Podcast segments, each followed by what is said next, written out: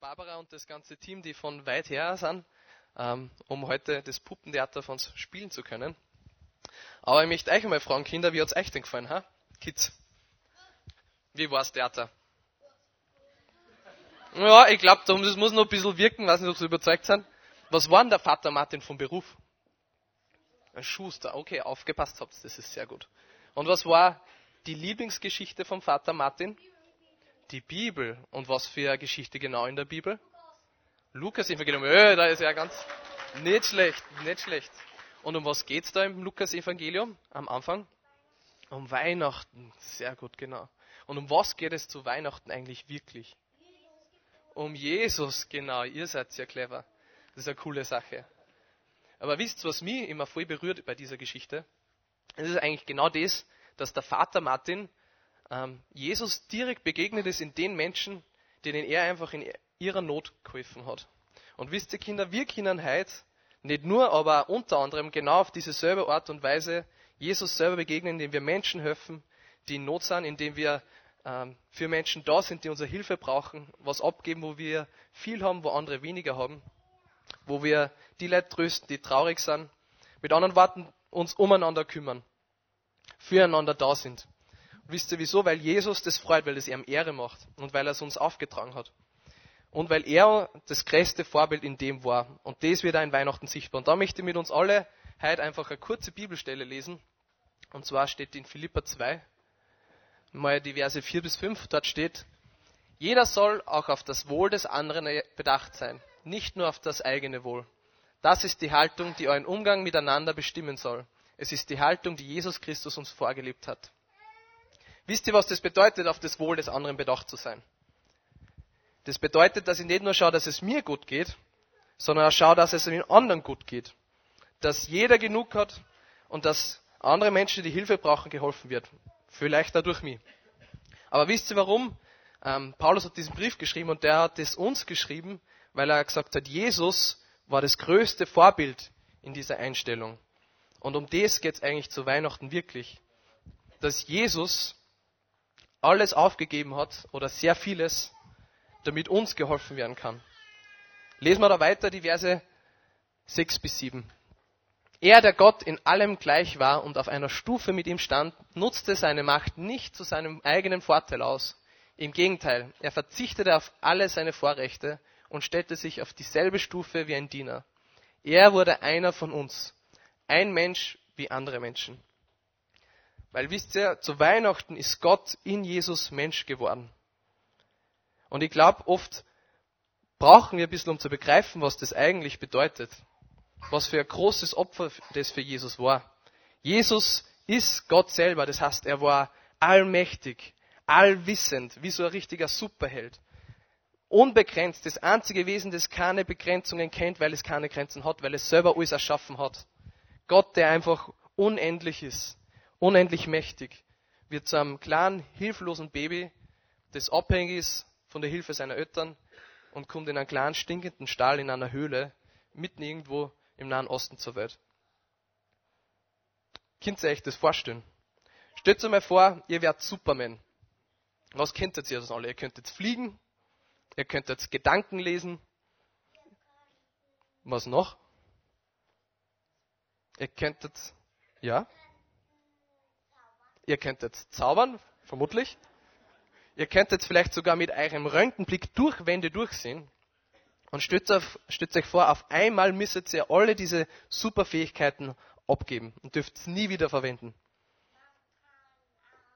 Mhm. Wie? Unsichtbare Sachen sind das, geht auch, ja. Aber vielleicht auch ein Beispiel, das die Erwachsenen ein bisschen besser nachvollziehen können. Stützt euch vor, ihr dürft auf einmal schlagartig nie wieder euer Smartphone verwenden. Oder nie wieder das Internet. Ich weiß nicht, wie es euch geht, aber ich hätte ein ziemlich großes Problem, wenn ich auf einmal Sachen nicht mehr googeln kann, wenn ich auf einmal nicht mehr auf Wikipedia nachschauen kann. Ich wäre ziemlich beschränkt. Und das ist aber irgendwie nur ansatzweise eine Ahnung von dem Verzicht, den Jesus auf sich genommen hat. Dass der mächtige Gott ein begrenzter Mensch wird ein kleines, hilfloses Baby.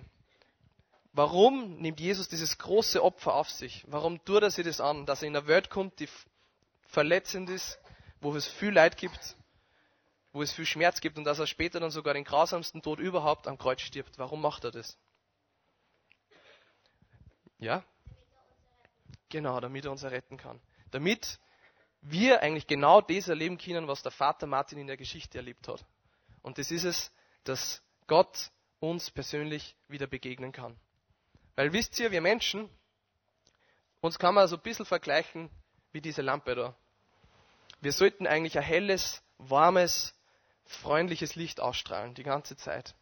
Das warm ist, das so richtig Leben, Kraft und Energie so richtig ausstrahlt.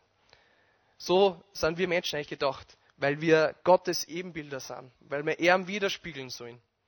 Nur das Problem ist, dass diese Lampe nur dann leuchtet, wenn sie am Strom angesteckt ist, oder? Was passiert, wenn wir die Lampe ausstecken? Das Licht geht aus. Die Lampe ist zwar immer noch recht schön zum Anschauen, aber sie hat nicht, mehr wirklich Leben, oder? Und genau das ist auch mit uns Menschen passiert. Wir haben uns von unserer Lebensquelle, von Gott entfernt. So wie die Lampe vom Strom weg ist. Und stehen jetzt einfach da. Und egal was wir tun, wir kommen nimmer zu dieser Steckdose zu. Da können wir machen, was wir wollen. Bei uns Menschen ist es die ganzen Fehler, die wir machen. Die Schuld, die wir haben durch die bösen Dinge, die wir denken, die wir tun, die wir sagen. Die Bibel nennt es Sünde. Und egal, wie sehr sie die Lampe vielleicht anstrengt, sie ist entfernt von dieser Quelle und kann tun, was sie möchte. Zur Steckdose, das geht sie nicht mehr aus. Und mit uns Menschen ist es genau gleich. Wir können tun, was wir wollen. Dieses Leben, das Gott uns eigentlich gibt, wo er die Quelle dafür ist, die können wir aus eigener Kraft nicht wieder zurückholen in uns selber hinein. Und aus dem Grund hat Jesus gedacht, er selbst wird Mensch, um dieses Problem zu lösen. Er hat gedacht, er selbst wird das Verlängerungskabel.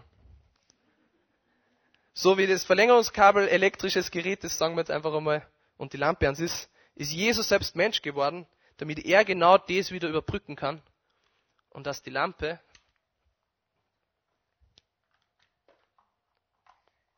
wieder leuchten kann. Mit anderen Worten, Jesus ist Mensch geworden und ist am Kreuz für unsere Sünden gestorben, damit du einfach wieder nah an Gott sein kannst und wieder hell leuchten kannst. Oder anders gesagt, in Weihnachten kommt Jesus persönlich zu dir. Und wenn du das, was Jesus am Kreuz gemacht hat, hast, glaubst, wenn du das in Anspruch nimmst, darauf vertraust, dann wird es in deinem Herzen ganz persönlich Weihnachten, weil dann Gott durch den Heiligen Geist wieder in deinem Herzen wohnt. Und du das Leben wieder in dir hast, für das du eigentlich gemacht worden bist. Und jeder, der heute da ist und dieses Leben möchte, es auch vielleicht schon hat, mit dem möchte ich jetzt einfach gemeinsam beten, dass wir sagen, ja, ich will, dass es in meinem Herzen Weihnachten wird, dass Gott wieder in mir wohnt. Und ihr Kinder, wenn ihr wollt, könnt auch dabei sein. Vater, ich danke dir, dass du deinen Sohn gesandt hast auf diese Erde, damit wir dir wieder nah sein können. Und ich bete einfach, dass du unsere Herzen füllst, dass jeder, der heute da ist und glaubt, dass du ihn retten kannst, dass du genug bist, einfach gefüllt wird von deinem Heiligen Geist und wieder hell leuchten kann wie diese Lampe. Wir preisen dir, dass du Mensch geworden bist, Jesus. Wir loben und danken dir, dass du dieses große Opfer auf dich genommen hast und auch für uns gestorben bist, damit wir wieder Leben haben dürfen. Dir gebührt all die Ehre und dir gebührt all die Herrlichkeit in Ewigkeit. Amen. Amen.